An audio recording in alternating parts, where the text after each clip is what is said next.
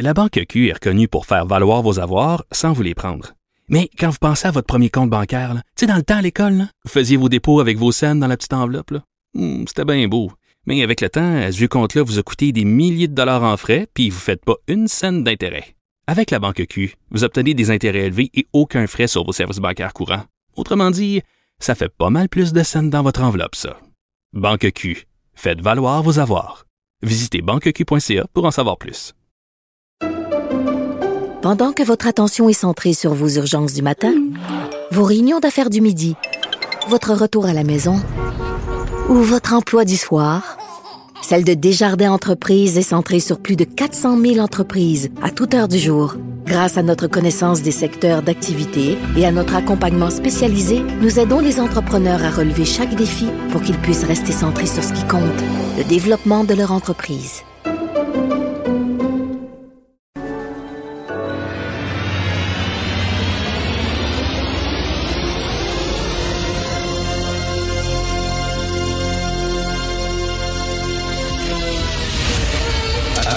Attention, cette émission est laissée à la discrétion de l'auditeur. Les propos et les opinions peuvent choquer. Peuvent choquer. Oreilles sensibles s'abstenir. Richard Martineau. Martino. Un animateur pas comme les autres. Richard Martineau. Cube Radio. Bonjour, bon mercredi. Merci d'écouter Cube Radio. Je ne sais pas si vous êtes comme moi, mais je suis un fan fini, moi, des séries historiques et des films historiques basés sur des histoires vraies. Et euh, mais à chaque fois que je regarde une série ou un film historique, après ça, je vais toujours sur Internet pour voir qu'est-ce qui est vrai, qu'est-ce qui est faux. J'ai regardé une série récemment sur le scandale de Watergate. C'était absolument passionnant. C'était super bon.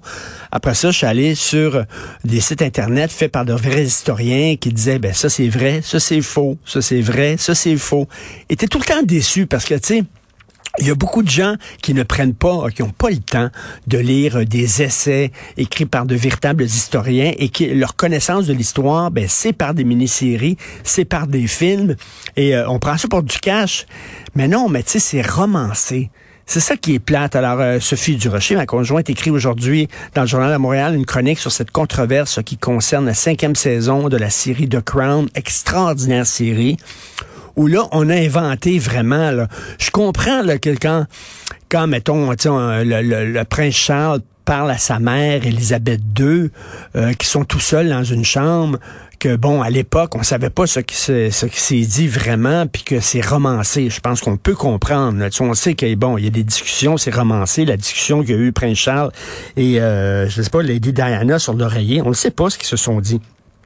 Mais tu sais, quand tu commences à inventer des scènes, bon, il y a une scène où euh, John Major, euh, qui était euh, premier ministre, rencontre rencontre le, prince Charles, les complotes pour contre la reine et tout ça. C'est totalement romancé. Et regardez, en 2010, en 2010, j'ai lu un, un, roman historique extraordinaire de Yannick Enel, qui est un grand écrivain français, sur Yann Karski. Jan Karski, c'était un Polonais. Euh, dans les années 40, euh, Karski est entré dans le ghetto de Varsovie, le fameux ghetto juif, où les Juifs étaient enfermés et euh, malmenés et euh, après ça massacré. Il est entré à quelques reprises dans le ghetto d'Arsovie par un trou dans le mur et en est ressorti et il a dit il faut que les gens sachent ce qui se passe. Il faut que j'alerte le monde sur la situation des Juifs en Europe. Alors il est allé un peu partout, il est allé en Angleterre et le 28 juillet 1943, Jan Karski a rencontré en tête à tête Roosevelt. Frank Delano Roosevelt, qui était président des États-Unis, il lui a raconté ce qui se passait en disant les Juifs sont en train de se faire tuer, massacrer en Europe, faites quelque chose. C'est un témoin de l'histoire. Un personnage extrêmement important, Yann Karski. Or, dans son livre, Yannick Enel euh, dit que Roosevelt s'en foutait que Roosevelt était assis, que Karski lui parlait euh, du massacre des Juifs en Europe, et pendant ce temps-là, il regardait les jambes de sa secrétaire, puis il trouvait sa secrétaire bien cute, puis bien sexy, puis il s'en foutait totalement de ce que Karski lui disait. Il y a des historiens, dont Claude Lanzmann, qui a fait le magnifique film Shoah sur l'Holocauste, qui ont dit, premièrement, il n'y avait même pas de secrétaire présente. C'est secrétaire pas président. Puis deuxièmement, Roosevelt, il écoutait Karski. C'est pas vrai que Roosevelt s'en foutait, il était indifférent. Il l'écoutait. Il était ému par le témoignage de Karski. Moi, j'ai su ça quelques années après. J'avais lu les livres de Yannick Enel, puis j'ai tabarnouche, Roosevelt, mais quel salaud, vraiment écœurant, il savait. C'est pas ça du tout. Et là, Yannick Enel a dit, oui, mais moi, je suis un romancier, j'ai le droit d'inventer. Non, je m'excuse. Si tu veux inventer des affaires, fais de la fiction écris un livre de fiction.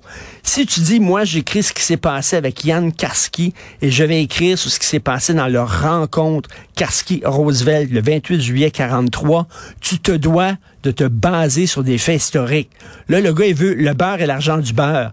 Quand il joue le rôle d'historien, ça y va. Mais quand soudainement il invente, il dit non, non, je suis un romancier. Ben là, Christy, moi, ça m'énerve les biographies romancées, à un moment donné, les séries romancées, c'est bien beau là d'inventer des dialogues, mais commencer à réécrire l'histoire sous prétexte que oui, mais d'un point de vue euh, dramatique, c'est plus intéressant.